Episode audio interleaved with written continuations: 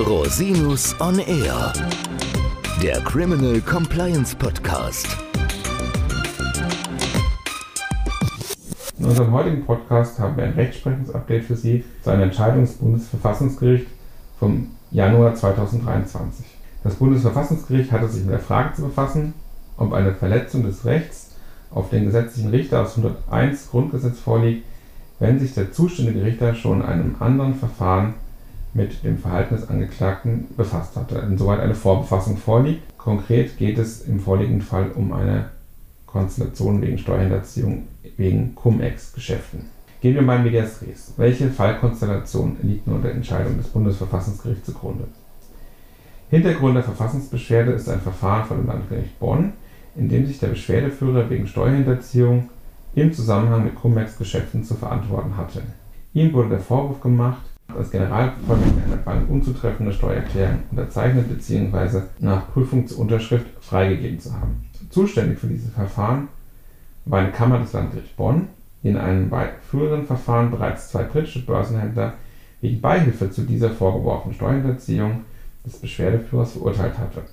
Der Kammervorsitzende und ein Richter der Kammer waren dabei an beiden Verfahren beteiligt. Im Rahmen des Verfahrens gegen die beiden Börsenhändler würdigte das Gericht unter anderem das Verhalten des Beschwerdeführers in den Urteilsgründen und nahm dabei auch auf die Rechtswidrigkeit seines Verhaltens Bezug. Eine Anklage gegen den Beschwerdeführer und entsprechende Verhandlungen erfolgte jedoch zeitlich später. Nach Eröffnung des Hauptverfahrens und Zulassung der Anklage gegen den Beschwerdeführer, aber noch vor Beginn der Hauptverhandlung, lehnte dieser daher den Kammervorsitzenden und den Berichterstatter wegen Besorgnis der Befangenheit ab und begründete seinen Antrag mit der Mitwirkung der beiden Richter in dem früheren Verfahren gegen die beiden Börsenhändler. Das Landgericht Bonn wies das Ablehnungsgesuch als unbegründet zurück und verurteilte den Beschwerdeführer nach Durchführung der Hauptverhandlung wegen Steuerhinterziehung zu einer Gesamtfreiheitsstrafe von fünf Jahren und sechs Monaten. Dagegen legte der Beschwerdeführer Revision zum Bundesgerichtshof ein. Zur Begründung nahm er unter anderem Bezug auf den Befangenheitsantrag und rügte dieser sei seinerzeit zu Unrecht verworfen worden. Der Bundesgerichtshof jedoch schloss sich der Argumentation des Beschwerdeführers nicht an und wies die Revision zurück. Nach dieser erfolgreichen Revision richtete sich nun der Beschwerdeführer mit seiner Verfassungsbeschwerde an das Bundesverfassungsgericht. Er rügte die Verletzung des Rechts auf den gesetzlichen Richter aus Artikel 101 Absatz 1 Satz 2 Grundgesetz. Er war der Ansicht, dass der Kammervorsitzende und der Berichterstatter im Urteil des Vorprozesses bereits eine abschließende Beurteilung seiner Schuld vorgenommen hätten und deshalb nicht mehr unvoreingenommen seien. Dabei verwies der Beschwerdeführer im Rahmen der Begründung seiner Verfassungsbeschwerde insbesondere auf ein Urteil des Europäischen Gerichtshofs für Menschenrechte vom 16. Februar 2021. In diesem hatte der Europäische Gerichtshof einen Richter in einem Mordprozess für befangen erklärt, weil dieser bereits in einem Vorprozess gegen den Mittäter im selben Fall als Beisitzer beteiligt gewesen war das Bundesverfassungsgericht hat die Verfassungsbeschwerde nicht zur Entscheidung angenommen. Dabei stellte das Bundesverfassungsgericht zunächst den Prüfungsmaßstab klar. Das Bundesverfassungsgericht prüfe grundsätzlich nur, ob die Ablehnungsentscheidung willkürlich gewesen sei oder spezifisches Verfassungsrecht verletzt habe. Die Frage, ob tatsächlich eine Besorgnis der Befangenheit bestanden habe, sei nicht Gegenstand der Prüfung. Anhand dieses Maßstabs hat das Bundesverfassungsgericht entschieden, dass die Entscheidung des Landgerichts Bonn und des Bundesgerichtshofs nicht zu beanstanden sei. Die Entscheidungen entsprächen der ständigen Rechtsprechung des Bundesgerichtshofs. Danach sei das Misstrauen gegen die Unparteilichkeit eines abgelehnten Richters nicht alleine aufgrund einer Vorbefassung gerechtfertigt. Es bedürfe darüber hinaus weitere besondere Umstände, aus denen sich die Voreingenommenheit eines vorbefassten Richters schließen lassen müsse. Wie das Landgericht Bonn und der BGH zutreffend beurteilt hätten, seien solche besonderen Gründe im vorliegenden Fall nicht erkennbar gewesen.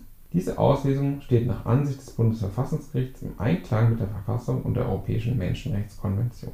Das deutsche Verfahrensrecht sei von der Auffassung beherrscht, dass ein Richter auch dann unvoreingenommen entscheiden könne, wenn er sich schon früher über denselben Sachverhalt ein Urteil gebildet hätte. Dies sei auch im Hinblick auf die Rechtsprechung des Europäischen Gerichtshofs für Menschenrechte zu Artikel 6 Absatz 1 der EMRK nicht anders zu beurteilen. Das Recht auf ein faires Verfahren nach Artikel 6 Absatz 1 EMRK diene als Auslegungshilfe für die Bestimmung von Inhalt und Reichweite der Grundrechte. Zwar hat der Europäische Gerichtshof für Menschenrechte in einem ähnlichen Fall die Befangenheit des vorbefassten Richters angenommen, in diesem Fall habe jedoch der abgelehnte Richter in der vorbefassten Sache das Verhalten des späteren Angeklagten detailliert rechtlich bewertet, ohne dass dies notwendig gewesen wäre.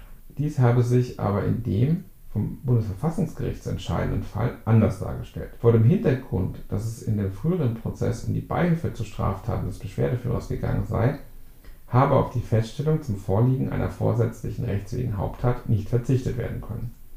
Auch wenn der Beschwerdeführer selbst gar nicht Prozessbeteiligter in jedem Verfahren gewesen sei. Eine Beurteilung der Schuldhaftigkeit des Beschwerdeführers sei hingegen unterblieben, da diese für die Strafbarkeit der Gehilfen keine Voraussetzung sei. Der Europäische Gerichtshof für Menschenrechte habe seinerzeit im Urteil ebenfalls angemerkt, dass es in komplexen Strafverfahren mit mehreren Beteiligten, die nicht in einem Verfahren gleichzeitig abgeurteilt werden können, für die Beurteilung der Schuld der abzuurteilenden Person unerlässlich sein könne, dass das Strafgericht auf die Beteiligung Dritter Bezug nehme, auch wenn gegen diese später ein gesondertes Verfahren geführt werde. So liege der Fall auch hier. Nach Ansicht des Bundesverfassungsgerichts war eine gleichzeitige Abbeurteilung im vorliegenden Cum-Ex-Verfahren aufgrund der Vielzahl an Beteiligten und der unterschiedlichen Fallkonstellationen nicht sachgemäß. Ein einziges großes Hauptverfahren hätte Beteiligte mit untergeordneten Beiträgen der einer unverhältnismäßig langen Verfahrensdauer belastet und wäre mit dem Beschleunigungsgebot nicht zu vereinbaren gewesen. Damit entsprechen die Entscheidungen des Landgerichts Bonn und des Bundesgerichtshofs auch der Rechtsprechung des Europäischen Gerichtshofs für Menschenrechte. Eine verfassungsrechtlich zu beanstandende Verletzung des Rechts auf den gesetzlichen Richter liege nicht vor. Es bleibt abzuwarten, ob sich der Beschwerdeführer nunmehr an den Europäischen Gerichtshof für Menschenrechte wendet. Die Konstellation ist ja durchaus kritisch zu betrachten, zumal es sich bei dem Beschwerdeführer nicht um einen untergeordneten Beteiligten, sondern um den Haupttäter handelt. Insoweit bleibt abzuwarten, wie sich das Verfahren weiterentwickelt.